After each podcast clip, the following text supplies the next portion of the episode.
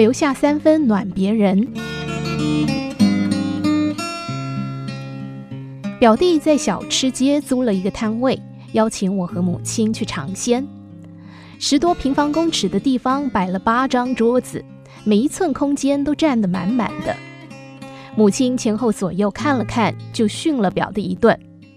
他说：“你后面就是卖饮料的，你把人家的路堵得死死的，时间久了，别人会有意见的。”表弟说。这门面是我自己的，租金这么高，多一张桌子就能多赚钱呢。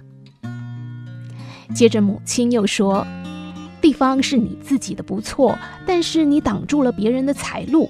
做人呐，要精三分，憨三分，留下三分暖别人呐。”表弟有些不情愿地撤下了一张桌子，空出些地方让人好过路。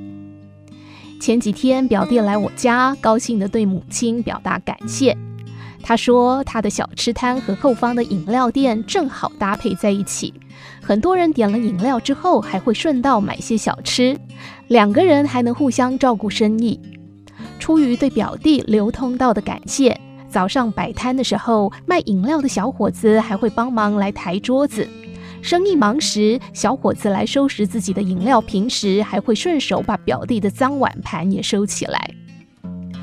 留下三分暖别人，这是母亲常挂在嘴边的话，也是母亲一生坚守的生活准则。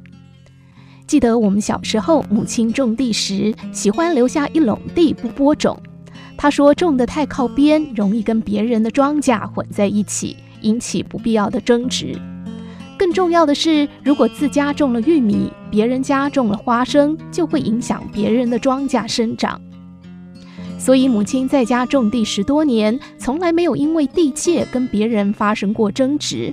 相反的，常有人热心帮助母亲耕犁播种，留下三分暖别人，别人回报给你的是更多的真情和温暖。我们住家附近，每家都有个小菜园。受到母亲影响，种菜的时候，两边我都会腾出一些空地，方便让邻居浇菜、摘菜的时候走路。没想到这小小的给予，让我收获了无尽的温情。我上班时间忙，疏于管理菜园，种的都是单一的叶菜。可是每次去摘菜，不是西家送豆角，就是东家给番茄。更暖心的是，今年加班时间多，竟然忘了菜园这回事。当我想起来的时候，这菜地里已经长出绿油油的菠菜。原来是邻居家的阿姨种菜时看到我家的园子荒废着，就顺手把我家的地整平后浇了水，撒上种子。当我向她表达感谢时，她说每年我都空出那么多地供她走路，撒下一把种子算不了什么。我空出的地多吗？